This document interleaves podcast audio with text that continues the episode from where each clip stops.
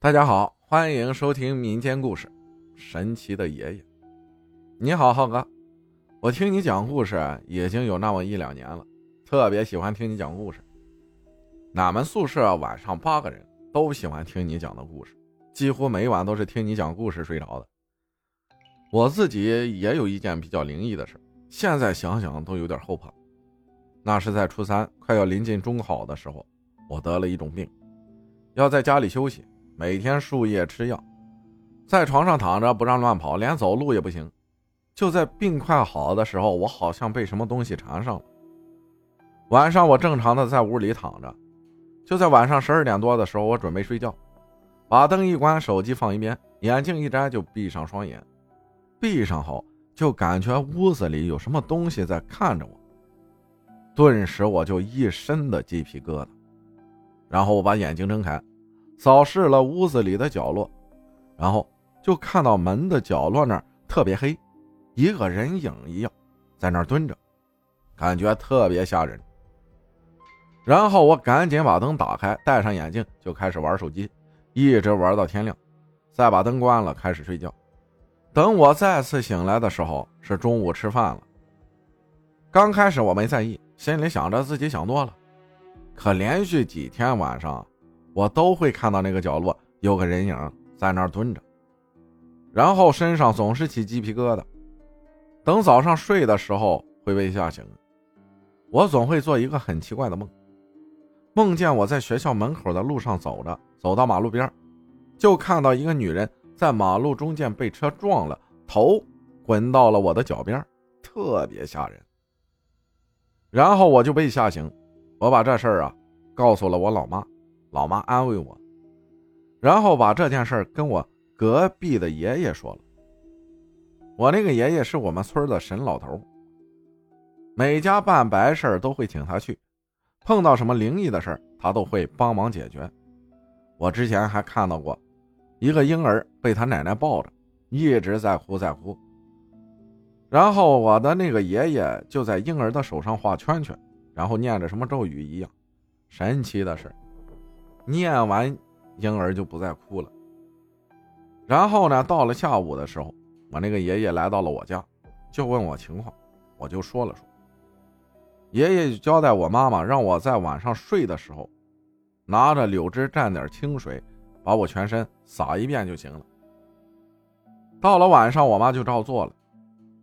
当天晚上我睡得特别舒服，但是好景不长啊，过了大概两天吧。就又开始做噩梦了，还是梦见那个女人出车祸的梦。这次我跟我妈说后，我妈就带我到了那个爷爷家。那个爷爷就给我把把脉，然后问我：“你这几天是不是梦见一个女人？”我特别吃惊。然后他说：“是不是梦见她出了事故？”我更吃惊。然后又说：“你前些日子有没有去过哪里？”我说，就去过学校填一些资料。然后他就说，那女的是在你们学校附近出的事儿。你要是不信，你去问问学校的门岗。这个女人去世后怨气有点大，在你们学校附近找人复仇。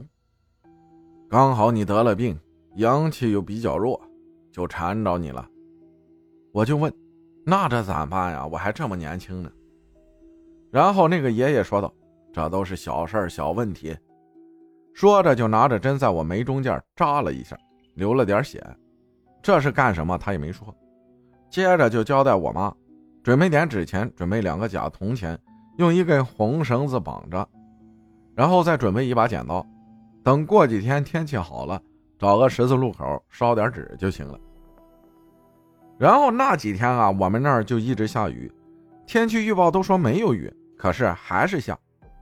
过了大概四五天，雨停了，我妈就把用的东西装在车里，拉着我跟那个爷爷就到了我们村的一个十字路口，然后东西一摆开始烧。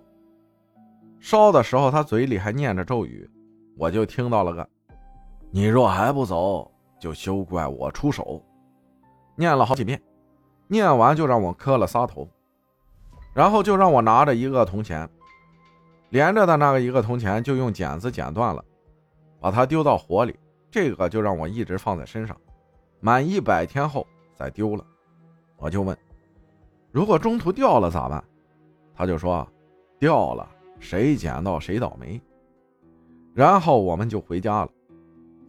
中考的时候，我在学校门口问了问门岗，门岗就说，咱们学校门口那个十字路口确实出过车祸，听说是个女的。并且头都给撞掉了。于是我就跟我妈说了说，我妈就给我买了个金牌子，牌子正面是一个观音，背面是平安俩字，要一直戴在我脖子上。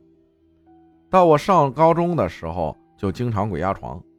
我妈呢，又给我搞了个红色的小包，让我放在枕头底下，然后就没再做过噩梦，也没再鬼压床了。现在想想。总是会觉得那个女人挺可怜的。谢谢小田不吃芹菜分享的故事，感谢大家的收听，我是阿浩，咱们下期再见。